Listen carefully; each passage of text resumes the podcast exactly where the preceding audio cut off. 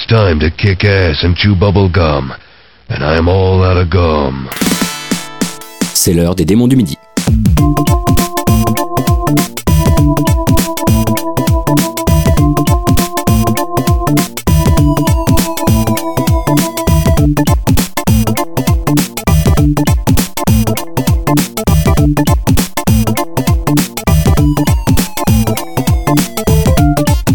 Bonjour et bienvenue dans ce 48e épisode des Démons du Midi, toujours votre podcast mensuel sur la musique de jeux vidéo. Je suis Pipo Mantis et toujours l'honneur de présenter ce podcast en compagnie de Gotoz. Comment ça va Gotoz Ça va très bien. Ouais, On très très fête- bien. Ah bah oui, on fête aujourd'hui nos 4 ans. Tout à fait. Euh, c'est le 48e épisode, c'est les 48 coups de midi. Mm. Euh, c'est un podcast qu'on a confié à nos auditeurs, comme à chacun de nos anniversaires. Tout à fait, puisque en fait c'est euh, eux qui nous ont proposé une, une playlist, leur playlist rêvée. Chaque auditeur a eu l'occasion de nous envoyer un morceau. Nous on a, on a dépioté tout ça. On a eu plus de 150 envois, je crois. Voilà, alors il y a eu un tout petit écrémage qui Oui. est de mon fait, parce qu'il faut savoir que l'adresse que le mail que je vous ai donné dans l'épisode précédent, euh, j'en ai perdu les accès. Donc euh, si vous avez raté le tweet qui donnait la nouvelle adresse, on est désolé, votre mail est tombé dans les limbs, mais on avait quand même déjà 150 propositions, ce qui est pas mal. Vous vous rattraperez à la prochaine au pire. Voilà, parce qu'on n'a pas fini avec ce podcast quoi qu'il arrive. Pipo, je crois que c'est toi qui commence. Tout à Enfin, fait. toi, quelqu'un Enfin, voilà. via toi. Quelqu'un commence, et c'est donc grâce à Jeanne Stéroïde, fantastique pseudonyme, qu'on va s'écouter le thème de la main table de Dragon's Fury.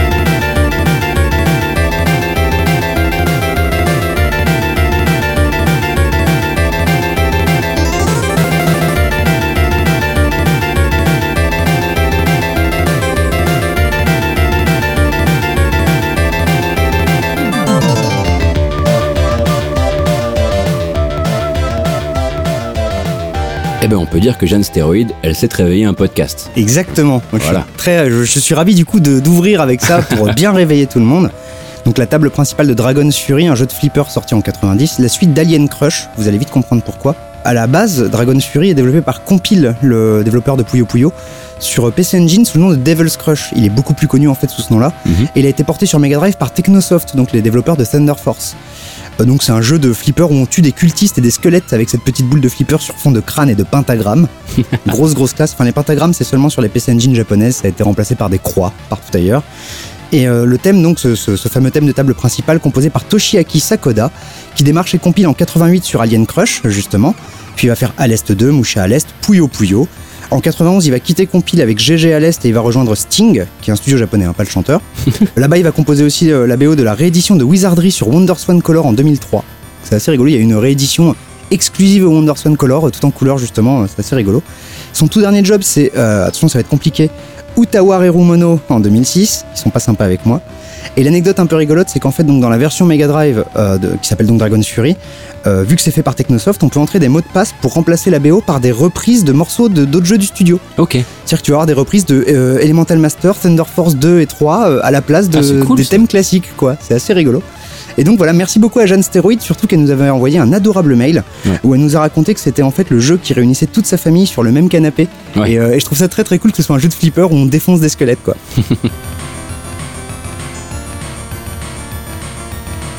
Je pense que Miguel Soudan en avait gros, vraiment. Euh, voilà, il y avait ce jeu emblématique, ce thème emblématique, on les avait jamais passés dans le podcast. On va s'écouter le thème de Factory sur la BO de Vagrant Story.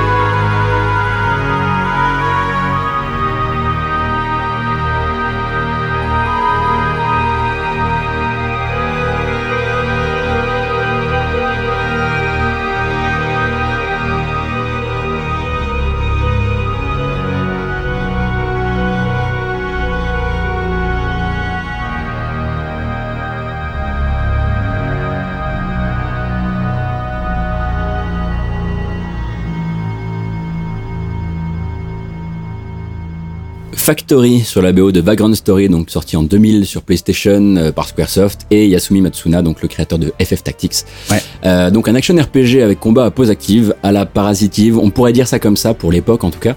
dans lequel on contrôle euh, Ashley Riot, donc c'est un risk breaker dans le royaume de Valendia. Et il est fraîchement accusé d'avoir tué son duc et ça va poser problème pour le reste du jeu évidemment. Le royaume de Valendia, qui rappelons-le, est le sud de la France, puisque c'est là-bas qu'ils avaient fait toutes leurs euh, recherches, c'était dans des abbayes du sud de la France, etc. Ah, Donc c'est euh, pour ça. Ouais, ouais, tous les souterrains, etc. C'est littéralement le sud de la France. Le côté un peu coloré, même des pierres, etc. Ouais. Bah, je comprends beaucoup de choses, merci beaucoup. Je t'en prie. Et donc la particularité du jeu pour l'époque, c'était de ne pas proposer d'échoppe ou de boutique en fait. Tout était du crafting, de la fabrication et de l'amélioration d'armes. Et c'est ça tombe bien parce qu'on vient de s'écouter le thème justement de l'interface euh, d'artisanat. Euh, c'est ce thème qu'a choisi Miguel Soudan et justement parce qu'il y a passé beaucoup de temps. D'ailleurs, il dit j'ai passé tellement de temps sur ce jeu que je suis composé à 3% de ce morceau, ce qui est pas mal. Et c'est plutôt pas mal effectivement parce que euh, comme ascendance, il y a pire. C'est composé par Hitoshi Sakimoto, euh, connu pour FF Tactics un peu avant, Final Fantasy XII un peu après. On n'a Ouais. toujours pas passé de Final Fantasy XII quand même. Euh, entre temps, passé par Tactics Ogre, Radiant Silvergun, Muramasa avec sa société qui s'appelle Basiscape. Et voilà, je suis très content qu'on ait enfin pu passer du, euh, du Vagrant. C'est un joli CV, hein. Et aussi. puis ça nous a rappelé aussi que voilà, FF12 est ressorti en version Zodiac Age il y a pas longtemps, que la BO a été rejouée par un orchestre et qu'il va falloir qu'on se bouge les fesses sérieusement. Bah écoute, on t'attend. Nous devons notre prochain morceau à Prof Oz, que je remercie chaudement, puisqu'on va s'écouter le niveau 4 de Subterranea.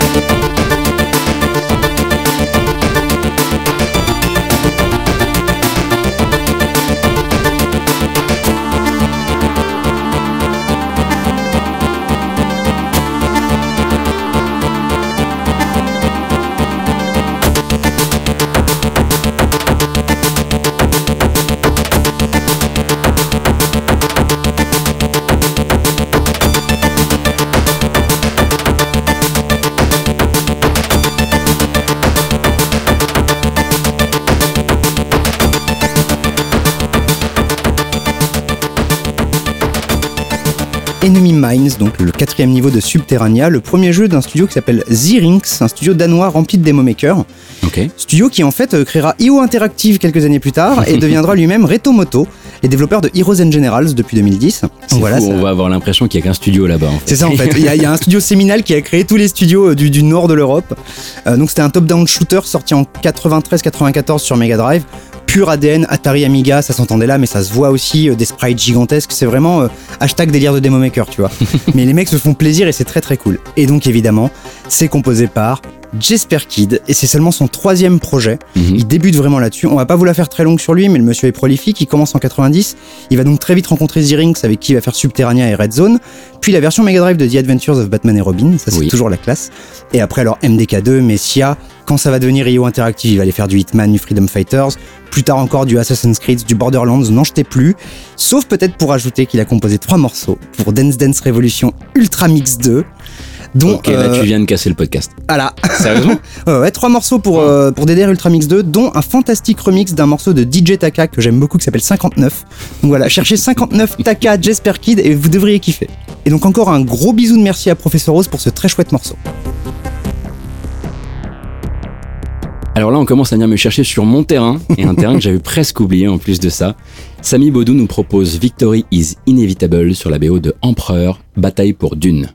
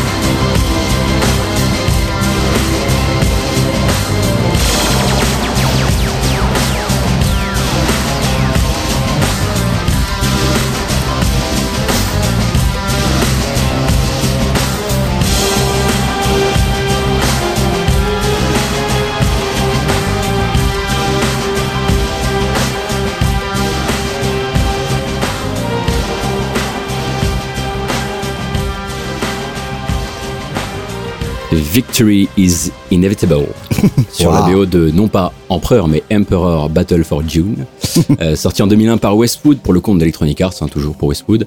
Euh, L'un des derniers jeux de stratégie de temps réel du studio d'ailleurs, qui a inventé le style en 92, on pourrait le dire, avec Dune 2 Bien sûr. et qui finira par plafonner un peu avec euh, ce jeu-là, euh, très bien, hein, mais engoncé dans la formule Westwood qui peine à se renouveler et en plus c'est une formule qui s'étrie depuis tellement de Command and Conquer, C'est ça. il se fait un peu défonce à l'époque pour son manque d'originalité.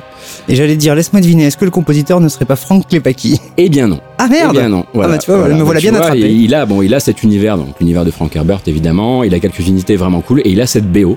Euh, J'arrivais plus à remettre le doigt dessus dans ma tête, mais je me souvenais qu'il y avait un truc avec un jeu de Dune qui m'avait plu et c'était celui-ci. Donc euh, euh, on la doit donc la BO à David Arkenstone et pas Harkonnen. Attention, Ah, hein, bah oui. c'est quand même très proche.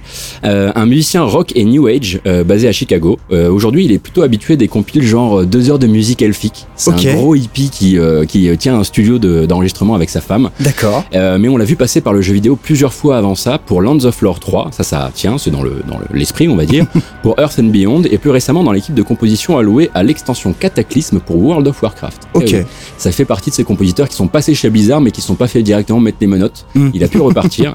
Euh, à noter qu'en 98, la chaîne mexicaine Azteca a utilisé un de ses morceaux pour tous les pré-matchs de la Coupe du Monde. Waouh. Et ça, Pipo, je pense pas que tu puisses t'en vanter.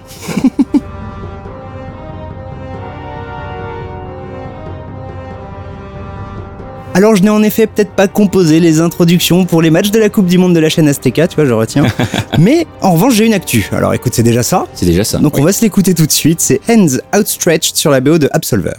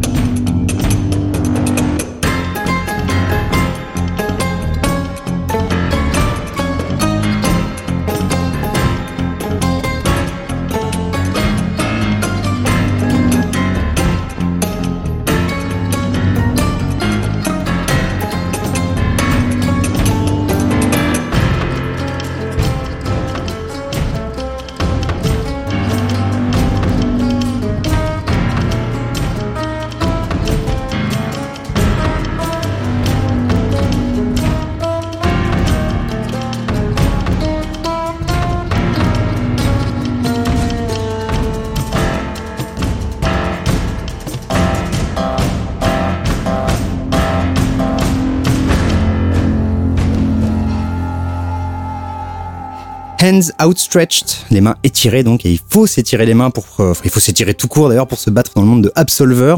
Jeu de combat en ligne développé par Slowclap, donc Cocorico, hein, c'est quand même des Français. Sorti il y a quelques semaines maintenant, euh, c'est vraiment très très chouette. En gros, c'est ce que certains appellent un battle world. Tu sais, c'est c'est monde où tout le monde se bat, quoi qu'il en soit. Ouais. Voilà, le- on ne parle pas, on se bat. Et, euh, et en gros, voilà, on est sur une île, il faut tuer une demi-douzaine de boss. Mais sur le chemin, il y a plein de joueurs en ligne aussi qui sont là. Et ils peuvent soit t'aider, soit te tabasser, toi. Et euh, il y a tout un univers, un délire un peu martial. Ouais, c'est au pied, au point, aux armes Ouais, blanches. Exactement, et on se crée des decks de, euh, de coups. Enfin, il y a vraiment, c'est- très très chouette. C'est un jeu pour nerds de, de la baston, mais c'est Ouais. vraiment très très cool. Et c'est un jeu qui donne une grande importance au son. Il y a déjà la rythmique des combats, évidemment, mais il y a vraiment euh, ben, les morceaux de musique. Il y a aussi de grands silences qui sont importants et qui, Ouais. qui sont pesants. Ça va peut-être pas jusqu'à l'utilisation qu'en fait Dark Souls, mais voilà, il y, a, il y a vraiment une grande grande importance qui est, qui est donnée au son. D'ailleurs, ce thème, qui est un thème de combat, gagne énormément de corps avec les percussions sourdes en fait des poings et des genoux contre les os des, des, des autres combattants, quoi. Et donc Slowclap ayant signé chez Devolver, ils ont pu se payer le beau Austin Wintory. Ah, c'est la classe. Eh ouais, donc Austin Wintory qui démarre en 2002 sur Ages of Atiria, puis rencontre Dead Game Company et compose la BO de Flow en 2006. Puis après quelques jeux oubliables, mais peut-être pas leur BO d'ailleurs, hein, faudra peut-être qu'on y jette une oreille, euh, il explose avec Journey en 2012 qui lui ouvre énormément de portes, puisque après faire Monaco, Sunset, Leisure Suite Larry Reloaded, parce que bon, parfois... bien que euh, quelqu'un le fasse. Exactement. Mais la BO est bien. Ah ouais, Ah Ah bah voilà la preuve. Euh, The Banner Saga 1 et 2, Counter-Strike Go, Assassin's Creed Syndicate, Abzu, voilà, donc un bien bien joli CV. Et juste pour terminer, euh, Journey, euh, voilà, be- beaucoup d'entre vous nous ont proposé du Journey. Ouais. On en a déjà passé, c'est un petit peu euh, un grand classique quoi, et on se disait que c'était, ça valait peut-être le coup de choisir autre chose. Donc on est plutôt parti par là. Et bon, on va remercier du coup le petit Pipo Mantis qui nous a envoyé un mail tout à fait adorable hein, pour proposer ce morceau euh, Tout pour son fait. actu euh, du mois. Il me semble qu'on va embrayer sur le reste de l'émission. Tout à fait.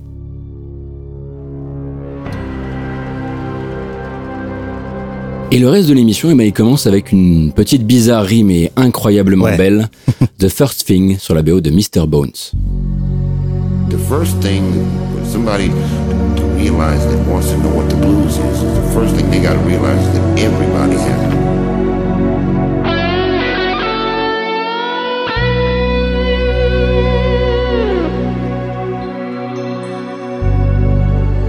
Little baby as soon as he comes out of out of mama and has the blues.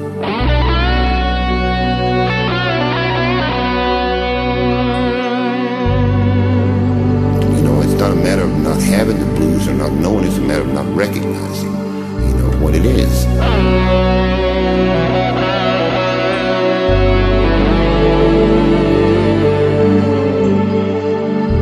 It's just like we think that, you know, just because somebody's got $10 million, they're happy.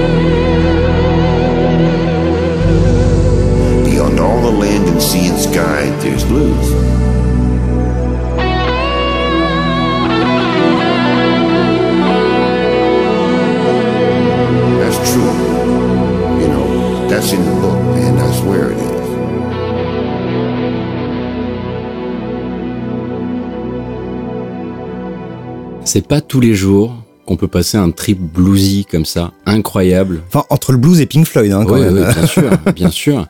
Euh, Le morceau The First Thing sur la BO de Mr. Bones, donc un véritable ovni sorti sur Saturn en 96. Un jeu sans véritable genre fixe qui est aussi en fait entre l'action et la plateforme pour le plus grand, et mais également le jeu de rythme, euh, la réflexion ou tout du moins des jeux de mémoire, Ouais. des concours d'insultes également, euh, sortent un peu de trip cosmique où on accompagnait donc Mr. Bones, le seul bon squelette d'une armée qui avait été levé par Dagulian, un squelette philosophe persuadé que le monde peut être purifié par le mal. La grande guerre des squelettes, donc Ouais, la, fameuse. squelettes, la fameuse. Euh, avec à la barre de la BO une légende du hard rock et du blues, le guitariste Ronnie Montrose, euh, qui apparaissait d'ailleurs dans le jeu en FMV pour offrir Ah. sa guitare à Mr. Bones. et au milieu du jeu, ce niveau de plateforme sur fond de nébuleuse et ce grand moment de musique vraiment parce que bah, moi je l'écoute en boucle depuis. Mais il tue ce Euh, morceau. Montrose qui fait donc chialer sa guitare, c'est chargé en émotions comme pas possible, et le chanteur Paul Pena, euh, chanteur blues donc, euh, qui vient te raconter comment le blues euh, est en train, enfin te suit dès ton premier cri et t'accompagnera jusqu'à la fin de ta vie. Ah oui, c'est vraiment ça, c'est un en délire fait. mystique sur le blues. euh, C'est et ouais et si tu si tu réécoutes le morceau avec les paroles, c'est déchirant. C'est vraiment c'est c'est c'est c'est leur c'est leur le, leur- le testament à leur propre musique quoi quelque part. Et euh, comment un truc si authentique et si personnel s'est retrouvé dans ce jeu-là, je ne sais absolument pas. Mais tant mieux, c'est des heureux accidents. quoi, Voilà. Voilà, mais comme le dit Dream Boom, qu'on remercie, hein, qui nous a suggéré le morceau, Mm. euh, ceux qui ont eu le jeu et qui ont assisté à ce moment ne sont peut-être pas ressortis les mêmes de l'expérience. et, euh, et effectivement, bah, on les salue parce que je- moi, j'avais pas fait le jeu. Pipo, je pense que toi, tu le connaissais un peu. De loin, mais j'y avais jamais joué non plus. Quoi. Mais voilà, encore des gros gros merci à Dream Boom pour, pour cette découverte.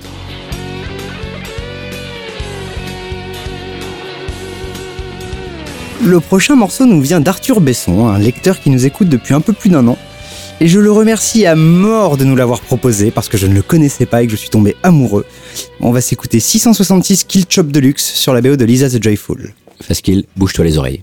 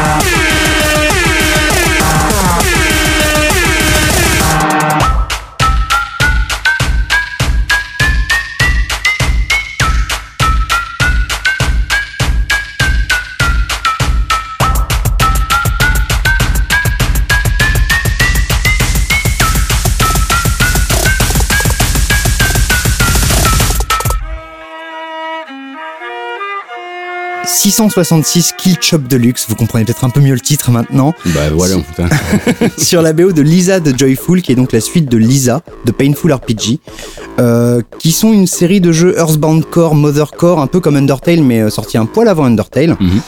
Et là donc 666 Kill Chop Deluxe, hein, musique de quelques combats de boss normalement si je me trompe pas, composé par Austin Jorgensen, qui est aussi le développeur du jeu, comme Toby Fox, hein, donc Ouais. on retrouve vraiment une, euh, un, un pattern. Sauf que Austin Jorgensen, pour l'occasion, il se fait appeler Widley to Diddley. C'est quand même un peu plus cool comme nom. Et mais quand tu fais de la trappe, il faut y aller. Voilà, exactement.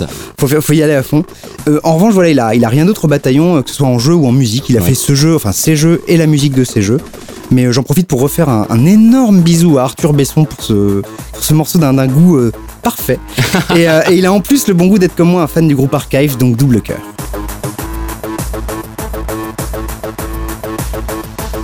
Crois qu'avec cet épisode, on va aller de surprise en surprise. parce qu'effectivement, quand on nous a suggéré du FF14 Evansward, on pensait pas entendre des chants mongols. Et pourtant, on va le faire avec Unbending Steel.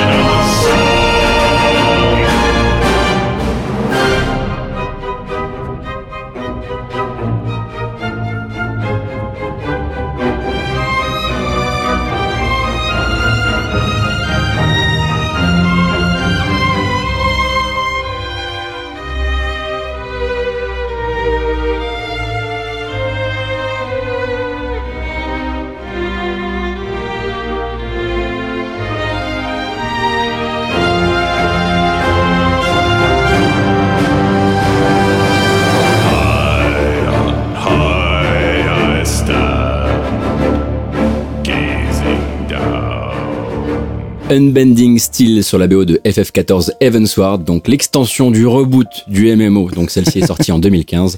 Donc celui qui est bien, c'est ça? Voilà, donc voilà, comme je- le jeu a plus d'une vie. Ouais. N'ont pas toujours été heureuses. Il a, voilà, il s'est, il s'est raté sur le début. Ensuite, il y a eu Realm Reborn. Et avec sa remontée, voilà, il est passé par bon nombre de patchs et de mises à jour qui ont donné le temps à Square et à Division 5, le développeur, de rappeler les, euh, les musiciens pour demander plus de musique, changer également des morceaux pour les mettre à d'autres endroits, surprendre les joueurs et finalement les récompenser d'être restés tout ce temps parce que ça n'a pas été facile. C'est-à-dire que ce travail de refonte totale du jeu, mais il y avait même eu des excuses du patron de Square Enix et tout, Mm. Ouais. passe aussi par la musique, Passe où ils ont, où ils ont musique, essayé ouais. vraiment de surprendre et tout. C'est quand même cool comme idée. C'est très très cool et puis c'est un, un beau cadeau, enfin c'est une belle compensation. Voilà, tout le monde le fait pas en tout cas. Et donc sur ce thème de boss, euh, on peut dire que Masayoshi Soken sait secouer son auditoire euh, parce que voilà, on est bien loin de l'héritage Nobuo Uematsu euh, classique. Il avait Ouais. composé euh, sur euh, sur le premier FF14 et quelque part ça fait du bien. Alors quand le primordial Ravana, parce que c'est le nom du boss, lance sa super attaque et tu passes à la deuxième phase de boss, t'entends ce morceau qui part et d'un coup boum des chants mongols. Alors c'est la technique de chant, hein, c'est dans les basses profondes, mais sinon c'est les- le texte est en anglais. D'accord. Alors j'ai malheureusement pas pu retrouver l'interprète et je m'en excuse, mais il faut savoir que sur le net, euh, ça cherche un peu du côté de Till Donc le, le chanteur de Rammstein. à un moment, faut être sérieux les gars quand même, calmons-nous. Bah, c'est à peu près aussi con que le Zelda de, de, de System of a Down, Oui, exactement. voilà. Mais c'est des belles légendes urbaines, ça, Bah fait, oui. ça fait rêver les gens aussi. en revanche, je peux vous dire que les paroles ont été écrites par le responsable localisation du jeu, un drôle d'oiseau qui se fait appeler Michael Christopher Koji Fox. Ah. Alors ça fait bon nom euh, Twitter de, de Weeb bien fan de jeux japonais, mais bon voilà. Il est peut-être juste euh, américano-japonais. Hein. américano-japonais, c'est vrai. Et quant à Masayoshi Soken, euh, il est passé par, par Drakengard 2, un jeu de basket Mario sur 3DS, euh, sur DS, pardon. Il bosse maintenant à plein temps sur FF14 et pendant un temps, il se faisait appeler Sorbonne Soken, comme notre Sorbonne à nous. Ah. Et pour ce morceau, on remercie Vincent Mahé, et je crois que c'est toi qui reprends la main, Pipo. Tout à fait. Et euh, je reprends avec du shoot 'em up, du shoot 'em up pas tout jeune et qui va un petit peu nous attaquer les oreilles, mais toujours euh, en bonne et forme. On va s'écouter Tyrian The Level sur Tyrian The Game.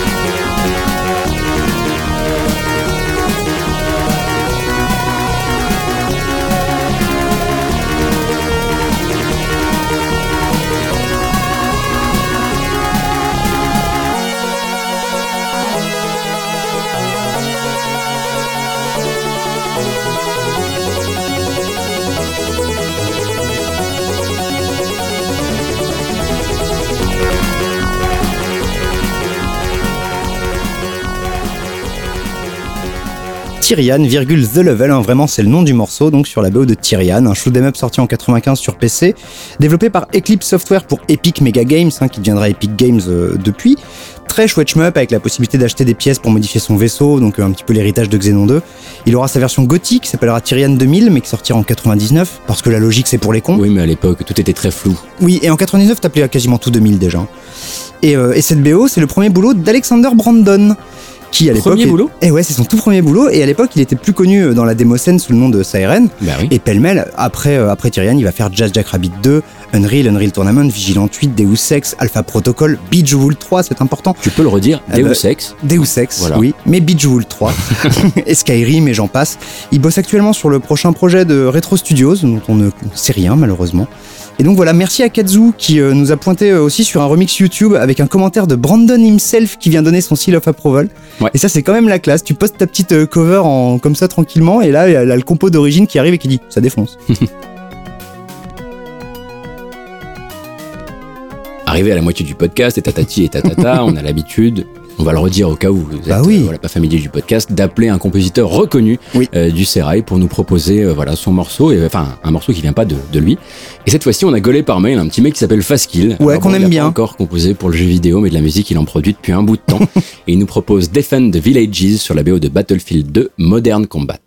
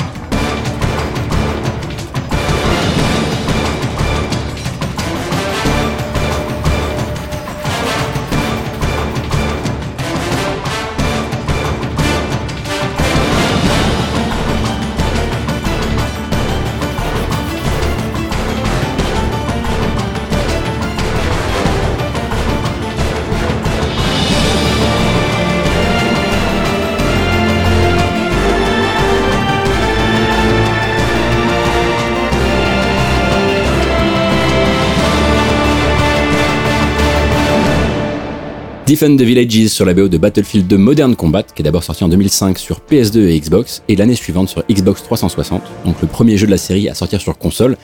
Et quelque part, en fait, juste voilà un cheval de Troie qui permettait d'amener ce gameplay multi enfin sur console à l'époque Ouais. où il était encore jeune et pas complètement étrié. Euh, également la première expérience d'un véritable solo scénarisé pour DICE sur ces jeux-là. Mhm. Euh, voilà, il cherche encore euh, une bonne manière euh, de, de, de rendre le solo sympa sans trahir le côté multi. Alors beaucoup de véhicules, parce que Oui, puis, solos, puis je après, crois que c'est encore des enchaînements un peu de map. euh, Voilà, c'est pas encore un vrai solo linéaire. Quoi. T'as une fonction pour te téléporter sur la map et faire un peu genre oups c'était un autre soldat donc tu vois il cherche encore vraiment Ouais. bah voilà à part ça c'est un peu nanardesque et c'est assez quelconque pour le, le- le solo évidemment exception faite d'une BO par un certain Rupert Gregson Williams Oh, le frère de Harry Non. Williams lui aussi passé sous l'aile de Hans Zimmer fut un temps ok. Euh, donc euh, seul passage pour le jeu, par le jeu vidéo pour lui alors que son frangin y était passé aussi sur MGS2 et Call of Duty Modern Warfare C'est un peu le frère qui a pas réussi en fait. mais euh. quelque part, je me dis, un frangin chez Call of, l'autre sur Battlefield. le dimanche, chez maman, ça devait tirer la gueule. tu m'étonnes. Bah, tu m'étonnes. Alors voilà, plus dernièrement pour lui, ça passe un petit peu mieux, en tout cas du côté du cinéma, puisqu'il a signé la BO du dernier Wonder Woman. Oh, Et quand je dis mieux, en même temps, il a hérité du thème de personnage tout pourri imaginé par euh, Hans Zimmer et Junkie XL pour Batman vs Superman. il a dû bosser avec, ouais. Et quelque part, voilà, je lui envoie un câlin parce que ça n'a pas dû être facile. Donc on remercie Faskill Oui. euh, pour ce pour Un ce petit jeune qui débute et euh, Voilà, voilà. qui nous avoue qu'il aime aussi les FPS sur console. Et d'ailleurs, hein, étonnant, incroyable, il nous sort un morceau qui pourrait être dans un Avengers. Oui, Voilà, oui, un monsieur anime les clairvoyants, il faut que même ici, il foute encore du MCU, c'est terrible. I've care how you speak. Reprenons donc le, le corps de l'émission avec, grâce plutôt à Laurent Souleillet, et je me demande comment a-t-on pu ne jamais passer ce morceau en 4 ans d'émission Sonic Adventure 2, Live and Learn.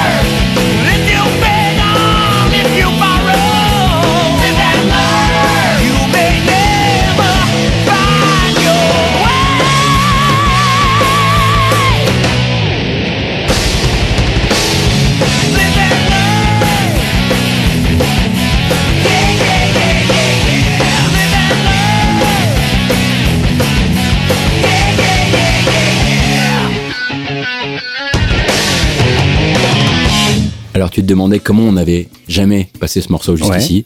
Et J'ai plein de réponses. Morceau que t'aimes bien, alors vas-y. Mais c'est vrai que je suis tombé amoureux du morceau à force de tes nombreuses demandes quand même. Bah oui, Faut bien oui. le dire parce que voilà, le forcing, on peut le dire. hein. notre auditeur te libère quelque part. Exactement. Donc encore merci à Laurence Souleillet. Sonic Adventure 2, donc sorti en 2001 sur Dreamcast pour les 10 ans de la série.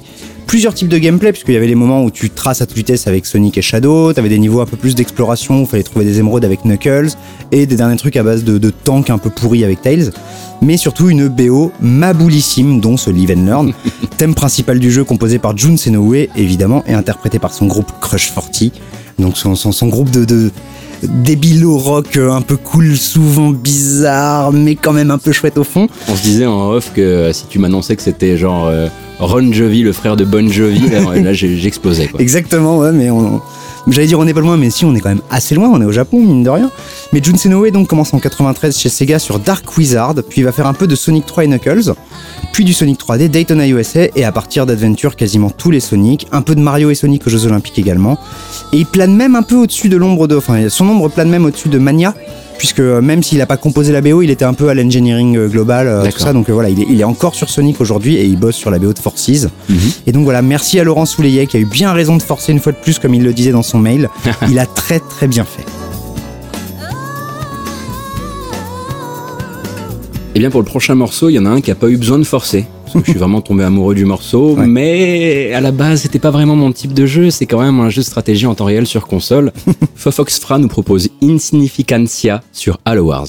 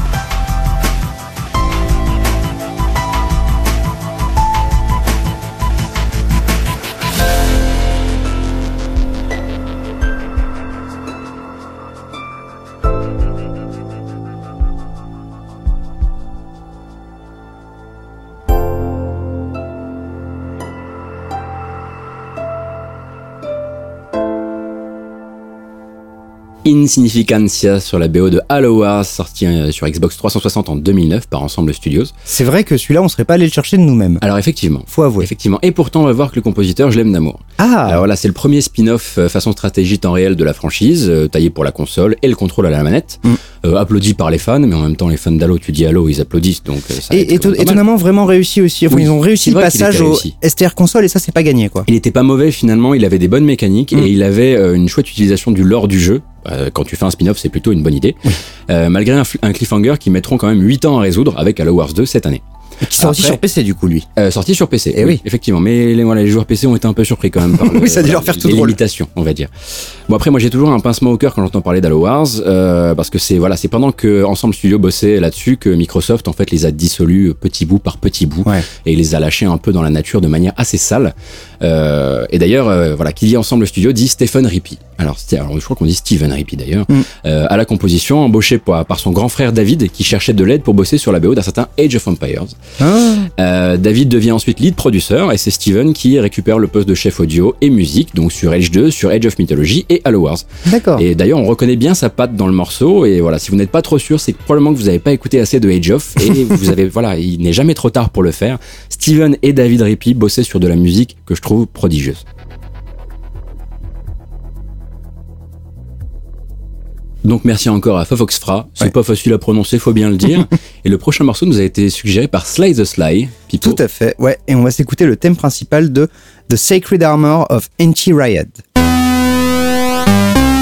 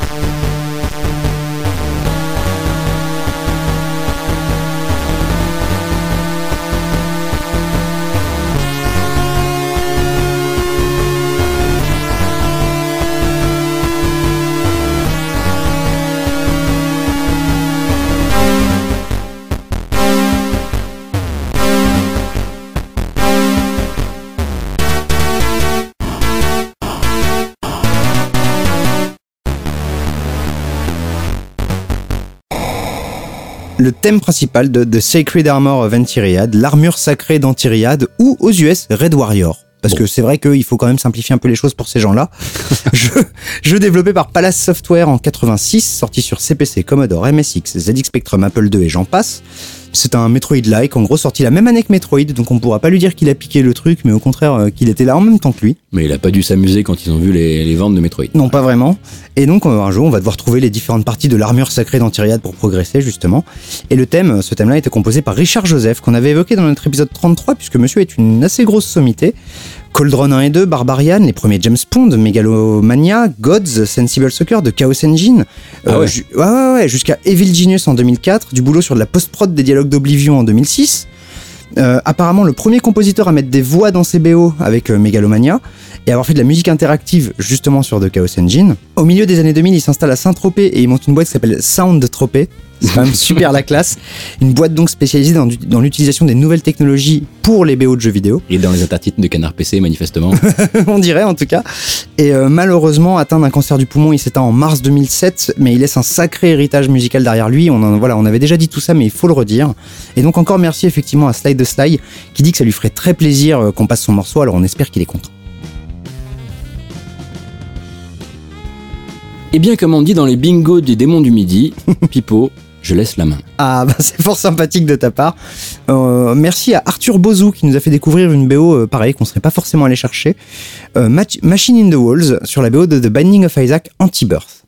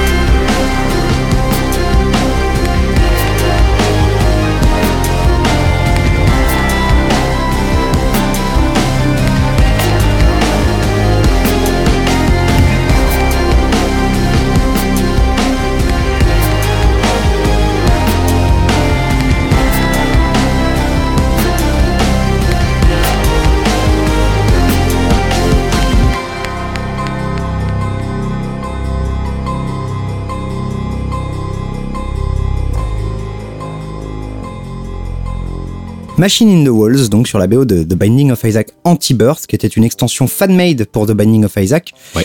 Développée par Kilburn, Nature Sagittarius et Leather Ice Cream. J'aime bien leur pseudo. donc ça rajoute des persos, des objets, des ennemis, des boss, des rooms, etc. hein. C'est gigantesque. Et surtout, ça rajoute cette nouvelle BO qui est complètement dingue et qui est composée par Mudeth. De son vrai nom, alors attention, je risque de me planter. Abhijit Sialanat, de Bangalore en Inde. Mhm. Euh, le gars code à la base des petits bouts de script ici et là. Euh, Il a monté une entreprise qui s'appelle Emotion Audio où il compose apparemment beaucoup de musique de pub. Mais euh, apparemment Anti-Burst c'est son premier boulot dans le JV et c'est une BO absolument dingo. Ouais. Mais voilà, le gars n'a rien fait d'autre en jeu vidéo pour l'instant. Et puis en plus, une bonne compréhension de l'ambiance du jeu, peut-être même Exactement. meilleure que celle de Ridiculon fut un temps. Et ce que j'allais dire, c'est que oui, c'est un, un très bon pastiche de ce qu'a fait Baranowski sur Ouais. la première itération de, de Binding of Isaac. En faisant évoluer le truc quand même. Mais oui, voilà, donc enfin vraiment euh, tout le reste de la BO, alors c'est pas complètement au diapason, mais il y a des trucs vraiment très très cool à écouter, à jouer. Hein, c'est gratos si vous avez déjà Rebirth. Donc euh, voilà, et euh, merci beaucoup à Arthur Bozou qui apparemment travaille mieux quand il nous écoute. Alors bon courage au boulot, Arthur. Eh bien, c'est l'heure de mon actu. Alors, Eh pour oui. respecter les règles de cet épisode, je me suis envoyé un petit mail. T'as Euh, très bien fait. Voilà. Ces derniers temps, j'ai beaucoup joué à un grand RPG. Je dis grand parce qu'il est massif. J'en ai beaucoup parlé sur Twitter, donc peut-être certaines personnes voient le truc arriver. Mid, Gold and Blood sur la BO de Divinity Original Sin 2.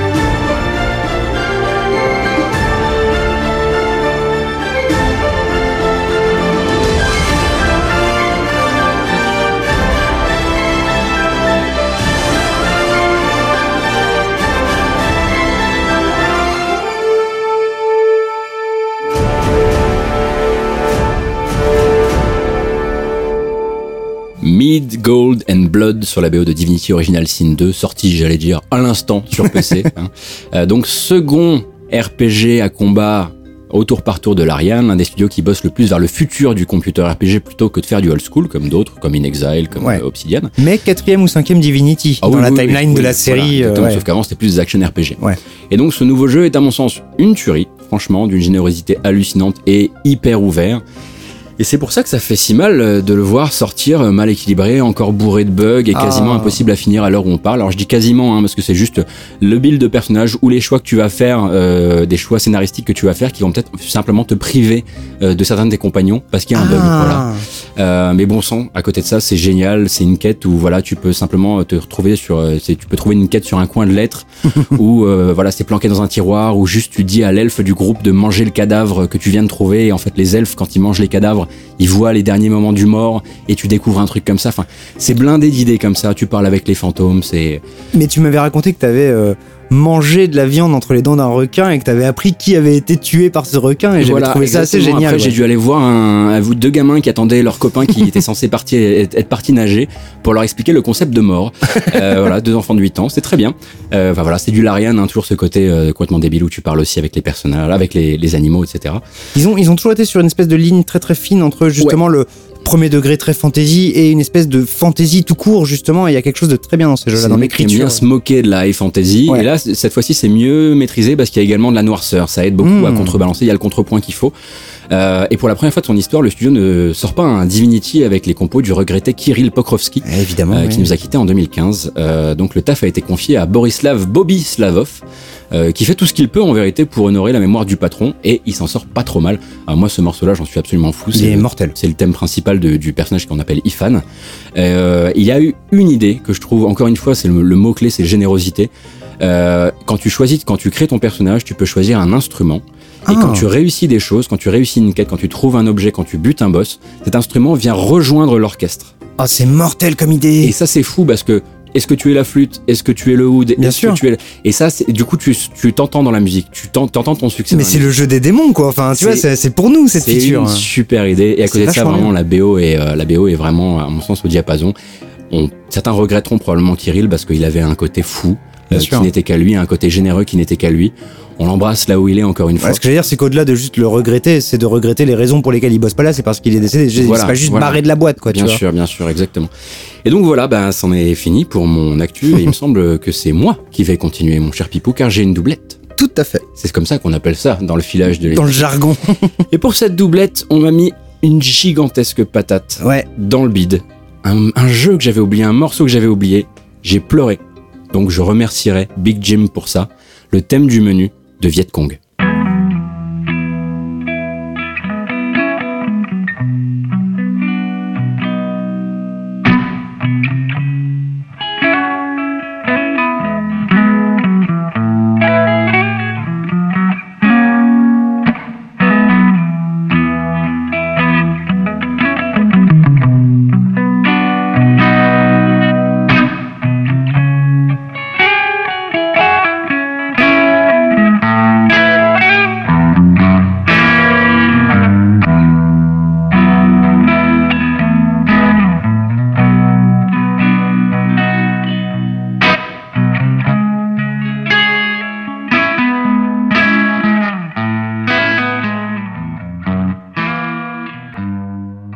C'était court, mais je vais vous expliquer pourquoi c'était bon.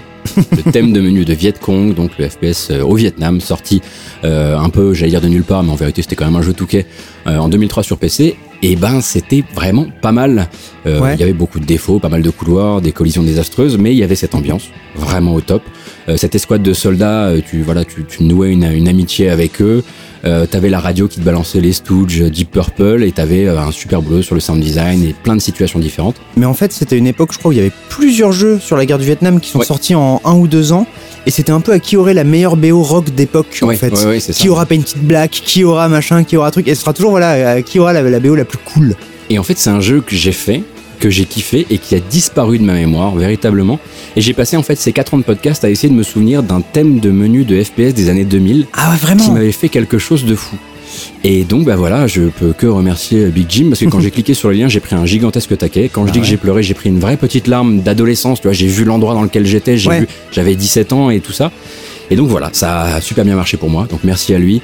Euh, ce thème qu'on nomme souvent Pseudo Hendrix, quelle surprise, euh, a été composé par Rude Kostri, un groupe de rock tchèque fondé en 96 sur lequel je n'ai pas pu trouver grand chose, si ce n'est peut-être un morceau intitulé lui Hendrix, sorti en 2005 comme thème de menu de Viet Cong 2.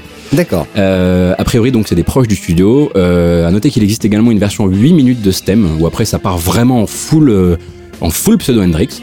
Mais là, c'est vrai que pour des questions également de, de rythme du podcast, euh, voilà, on a tenu Un la version que nous a envoyé Big Jim.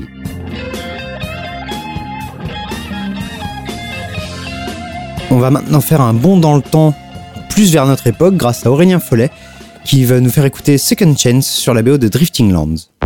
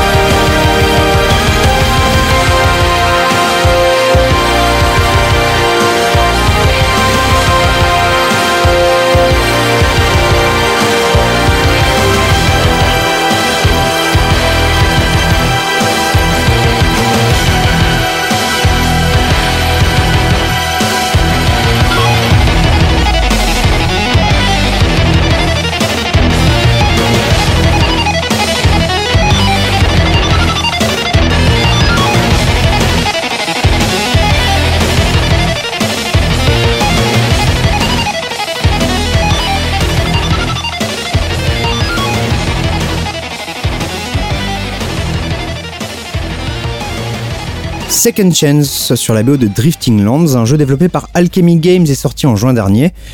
Un hybride entre le hack and slash et le shoot 'em up. En gros, c'est un shoot, mais où tu vas looter énormément de matos, changer de build, avoir des pouvoirs avec des cooldowns. T'as même différents vaisseaux pour différents types de jeux. La ont- possibilité de grinder les niveaux aussi, etc. Exactement, ils ont vraiment essayé de faire un, un vrai, un vrai gros hybride. Malheureusement, trop peu, limi, trop peu lisible pour sa partie shmup en fait. Mm. Et, euh, et c'est ça qui, c'est quand même la base du gameplay. Ouais. Et donc ça gâche un peu le plaisir. Alors eux nous défendent que effectivement, ben c'est plus un hack and slash et que dans un hack and slash c'est censé fourmiller, etc. Mais quand faut éviter des, des, des, des boulettes, c'est un peu plus chiant.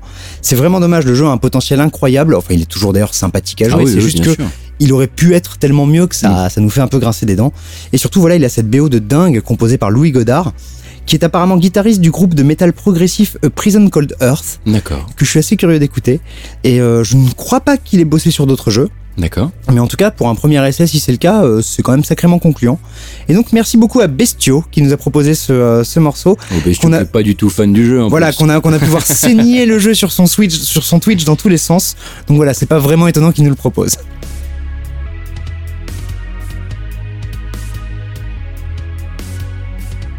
Alors notre commanditaire s'appelle Yoshi, c'est pas facile à retrouver comme mec.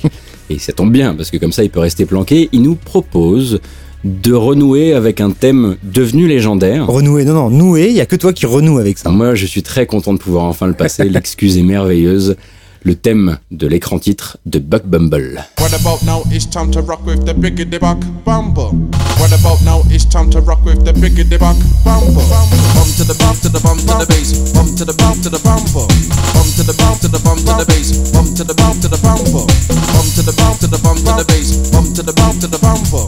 Bum to the bump to the bump to the bass. Bum to the bump to the bumble.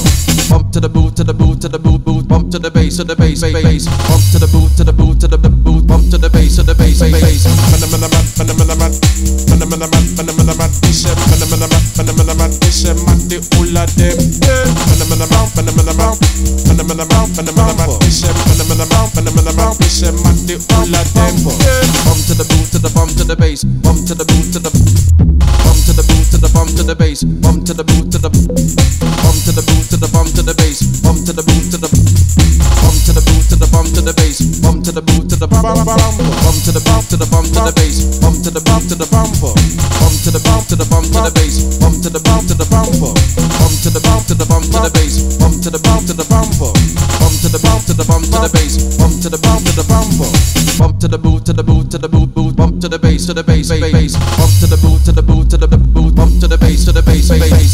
Phenomenon phenomenon phenomenon phenomenon. Dice phenomenon phenomenon. Dice mate ula dem. Phenomenon phenomenon phenomenon phenomenon. Dice phenomenon phenomenon. Dice mate ula dem. Bump to the boot to the bump to the bass. Bump to the boot to the bump to the boot to the bump to the bass. Bump to the boot to the bump to the boot to the bump to the bass. Bump to the boot to the bump to the boot to the bump to the bass. Bump to the boot to the bump bump to the bump to the bump to the bass. Bump to the bump to the bump bump to the bump to the bump to the bass. Bump to the bump to the bump bump to the bump to the bump to the bass. Bump to the bump to the bump bump to the bump to the bump to the bass. Bump to the bump to the bump bump to the boot to the boot to the bump to the bass to the bass bass. Bump to the boot to the boot to the boot bump to the bass to the bass bass. Phenomenon phenomenon phenomenon phenomenon. Dice phenomenon phenomenon. Dice mate ula dem. Phenomenon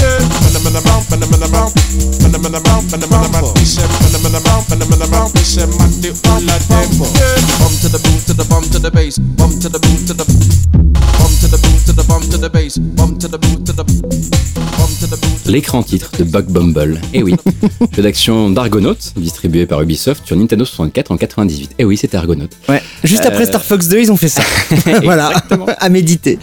Donc shooter à la troisième personne où tu contrôles donc Buck, euh, une abeille technologiquement euh, augmentée qui voilà qui chasse les insectes géants qui ont envahi le monde après un, un accident de produits chimiques, je C'est un crois. peu mille et une pattes en gritty, quoi. Ouais, ouais, ouais. Alors le jeu c'est du bon euh, représentant de la première génération de jeux 64. Oui, voilà, on va dire ça poliment. Donc c'est un genre de sous banjo kazooie blindé de brouillard et de soucis de prise en main.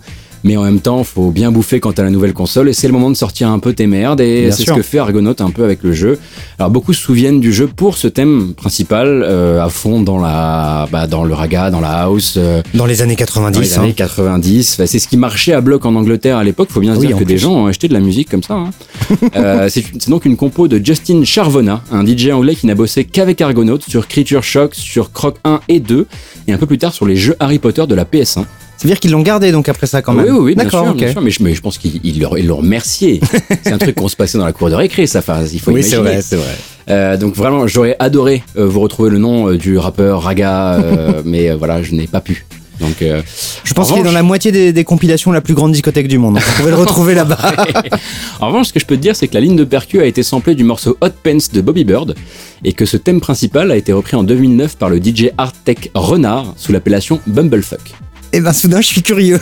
Voilà. Euh, en vérité, le truc, c'est que le morceau est devenu un mème sur Internet. Donc les reprises, elles pullulent. Mais celle-ci, je l'ai écoutée. Et pour la culture ou pour perdre quelques neurones, il faut l'écouter. Très bien. Pour le prochain morceau, un gros bisou à Adrien Boutin qui nous propose un morceau qu'on aurait dû passer depuis très longtemps, ou au moins depuis la sortie du jeu, Six Feet Thunder sur Crypt of the Necrodancer Amplified.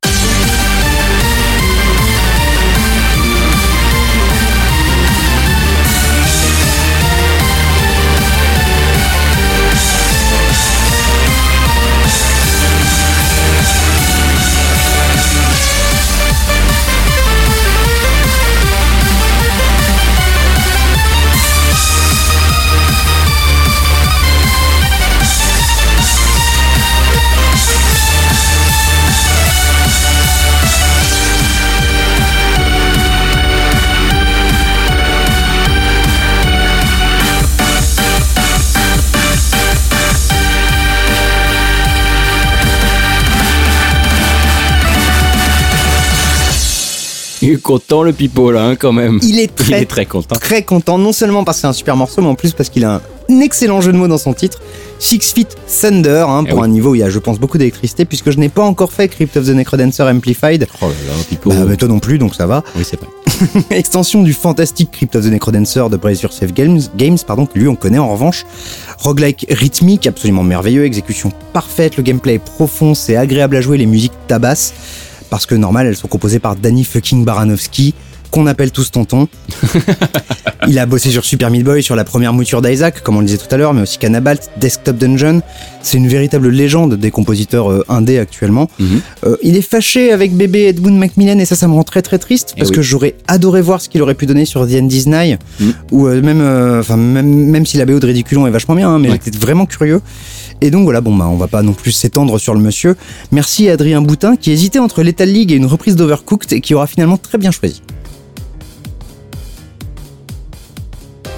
C'est vrai que dans cet épisode, on a beaucoup dit que les auditeurs nous rappelaient à l'ordre qu'on Oui. aurait dû le passer. Là, il y en a un quand même, le mec est venu nous chercher dans la vraie vie Oui. pour nous rappeler qu'on avait passé que des reprises et jamais un vrai thème du jeu. Guishman, tu vas la voir. Decisive Battle with Magus sur la BO de Chrono Trigger.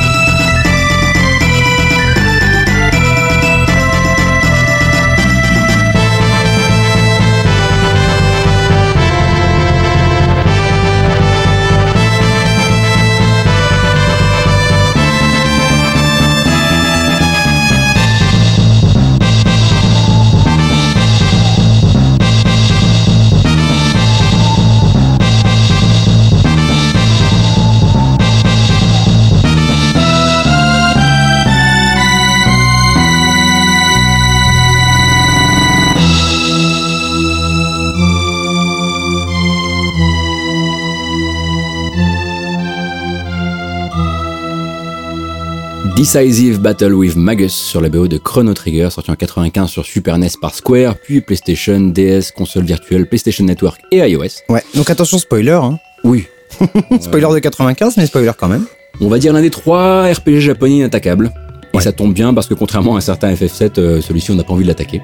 Euh, c'est un super univers, un super gimmick de voyage entre les époques, des personnages attachants et cette BO qui a instantanément fait canoniser Yasunori Mitsuda. Ouais. Euh, si vous ne connaissez pas l'histoire, euh, il entre chez Square en tant que programmeur audio, il se fait un peu chier et il met un ultimatum à son boss Hironobu Sakaguchi, laisse-moi composer ou je me taille. Sakaguchi lui dit ok, on a un petit truc à la cool, Chrono Trigger, si tu t'en sors, j'augmente ta paix. Donc euh, voilà, c'est la fameuse anecdote de l'ulcère. Euh, il va bosser jusqu'à s'en rendre malade et c'est le pater Nobuo Uematsu qui va terminer. D'où le fait qu'ils soient crédités tous les deux à, Ouais. au- à la BO du jeu. Euh, le morceau du combat contre Magus, en revanche, celui qu'on vient de s'écouter, c'est du Mitsuda. Mitsuda qu'on a depuis retrouvé sur Chrono Cross, Xenogears, Xenosaga, Xenoblade Chronicles 1, 2, Mario Party, Tobal numéro 1, les Inazuma Eleven, Kid Icarus, Uprising, Soul Sacrifice et Terra Battle. Tout ça pour qu'on se souvienne surtout de Chrono Cross en fait. Oui, voilà. Et je pense que depuis, du coup, son augmentation, il a dû la pécho. Et on remercie, on fait un énorme bisou bien sûr à Guishman qui en plus a le bon goût dans la vraie vie d'être mon stand. C'est-à-dire que si un jour je me fais attaquer, voilà, il sera derrière moi et il pourra euh, prendre l'écho à ma place. Et ça c'est quand même très sympa. Il y a eu copinage quelque part, mais en même temps, il a demandé pendant 4 ans. Exactement. Arrivé aux encablures de la fin du podcast, on va quand même passer à la reprise qu'on a confiée, encore une fois, au bon soin de nos auditeurs. Ouais. Alors là, on est un peu mal mis parce qu'on a joué ni l'un ni l'autre euh, au jeu ou même à la série, mais c'est pas grave. La reprise s'appelle Le Palais du Rêve, la ville de cristal, et c'est du Romancing Saga.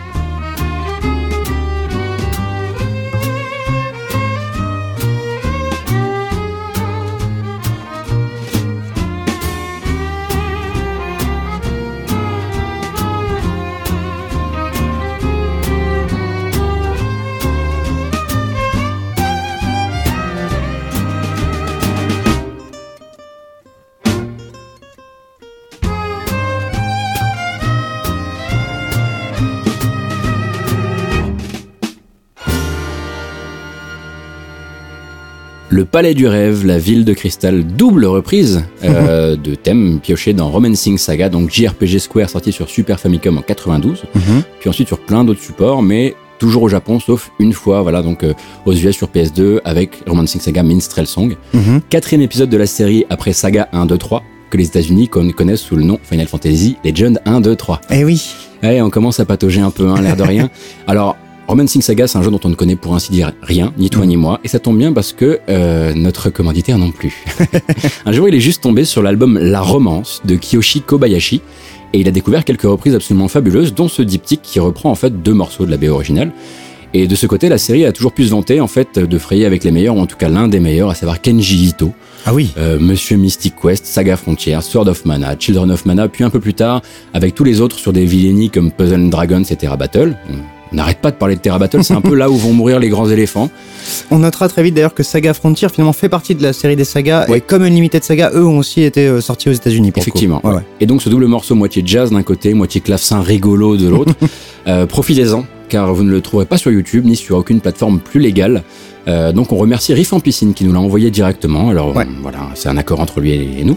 C'est une Euh, exclue du coup pour les démons, c'est la oui, classe. et puis voilà, il nous fournit une petite drogue. Les gens, qui veulent réécouter le morceau, sont obligés de revenir chez nous. Ça c'est bien. Euh, au passage, puisqu'on en est au remerciement de Riff en piscine, euh, on en place une pour son podcast intitulé Tombéry musical, Tout à fait. euh, où il prend le temps de vous parler d'un jeu à la fois, en entrecoupant son argumentation d'extrêmes musicaux tirés du jeu. Mm. C'est disponible sur YouTube, et en plus, il a fait un épisode sur Grim Fandango, donc c'est forcément une bonne personne. Le faillot.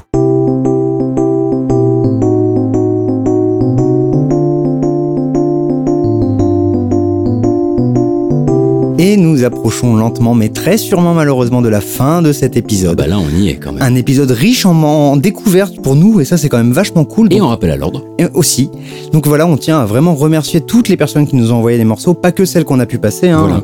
Si on pouvait, bien sûr, qu'on vous ferait une émission de 25 heures avec tous les morceaux, mais on tient quand même à la santé de notre Fastkill. Les habitués, quelque part, connaissent un peu les bails, les morceaux réapparaissent bizarrement dans les, dans les épisodes suivants. Sans aucun crédit parce qu'on n'a aucune race.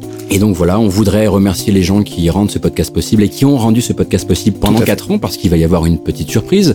Euh, on déménage. Tout à fait. Euh, le podcast, vous le retrouverez à partir du mois prochain, non pas sur Radio Kawa, mais sur Geekzone. Mm. Euh, c'est pour ça. Geekzone.fr. Alors d'abord, on va remercier. On va remercier euh, Radio Kawa Évidemment. qui euh, nous a hébergés pendant 4 ans. Inks d'abord, évidemment. Léo. Léo qui a uploadé Posté, ça. ouais, voilà. pendant qu'on pionçait, comme t'aimes à le dire. Exactement, et puis tous les gens qui ont pu nous aider, qui nous ont suggéré également, parce que chez Kawa, souvent, ils nous ont aidé à trouver euh, le Ouais. bon morceau pour la bonne thématique, etc. On les remercie intensément pour ces 4 ans. Ouais. Et voilà, là, on va remercier Faskill, et justement, ce déménagement est un remerciement à Faskill. Un jour, on est rentré chez lui, euh, on avait un épisode zéro à tourner, il savait monter de l'audio parce que c'est son boulot, euh, l'un de ses nombreux boulots. Et euh, bah nous, on, on avait juste besoin d'aide. L'aide a duré 4 ans, finalement. Voilà, il voulait, il devait juste effectivement lui filer un petit coup de main et puis maintenant, bah, euh, il est, il est, on est accroché à lui comme un boulet à sa jambe. hein. Bien fait avoir.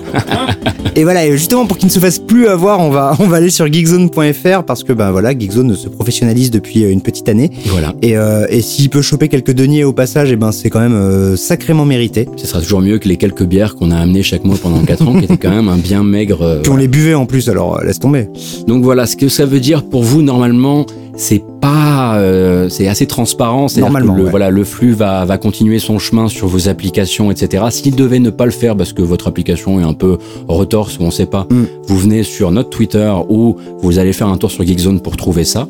Ou Euh, Vous suivez le Twitter de Geekzone, comme ça vous découvrirez aussi les articles, les autres podcasts, il y a des trucs très intéressants aussi à lire et à écouter. La périodicité ne change pas, Non. ça sort toujours le dernier mercredi du mois. Ouais. On verra pour l'heure, on va voir un petit peu, selon le premier qui sera réveillé, on imagine. Et euh, voilà, on remercie encore une fois Radio Kawa qui nous a hébergés pendant ces quatre années. On leur fait plein de bisous. On reviendra les voir sur différents podcasts. Bien sûr, façon, surtout qu'en plus il y a eu la, la, la, la conférence de rentrée, qu'il y a plein de formats qui arrivent, qui vont être intéressants. Enfin voilà, hein, euh, on, on- on les quitte pour euh, pas contre eux, mais pour Geekzone, et Voilà. euh, on va continuer d'écouter ou de participer à plein plein de formats, j'espère. Ouais. Et je pense que la meilleure manière de quitter euh, ce podcast, c'est probablement de vous remercier encore une fois d'avoir été là pendant ces quatre ans et d'être là pour la suite parce que le podcast ne s'arrête pas. Ah bah non, quand même. hein. Euh, la prochaine, ce sera celle des reprises, la reprise, la rentrée pour nous, qui se passe un peu en octobre. on va passer plein de reprises de jeux vidéo qu'on garde dans notre escarcelle depuis un bout. Ouais. On vous dit au mois prochain, on vous souhaite de la bonne musique, du bon jeu vidéo. Et de la bonne musique de jeux vidéo. Là-dessus, à plus. Gros bisous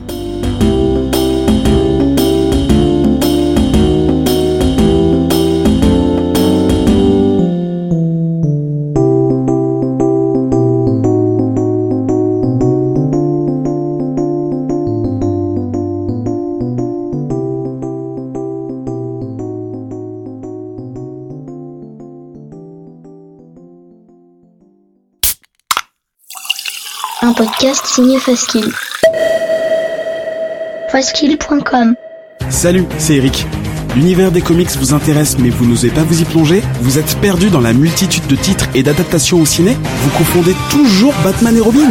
Ah mais ouais, mais c'est chaud là quand même, c'est chaud. Dans Comics Outcast, avec une équipe de chroniqueurs de tous horizons, on décortique pour vous les titres sortis récemment, on revient sur des grands classiques du genre, on vous présente les auteurs et les illustrateurs qui font du bruit, on va même jusqu'à regarder les films, les séries télé et les dessins animés dans la bonne humeur et avec beaucoup de mauvaise foi. Pas de prosélytisme. Marvel, DC, Image Comics, mais aussi Dark Horse, IDW et les maisons indées, tout y passe. Il y aura forcément quelque chose pour vous. Comics Outcast, c'est toutes les deux semaines sur Radio Kawa. Il faut regarder du porno, mais il faut le regarder intelligemment. Ce genre de phrases très intelligentes, vous ne pourrez les entendre que dans Allo Central, le podcast de Radio Kawa qui parle de tout, euh, sauf de porno en fait.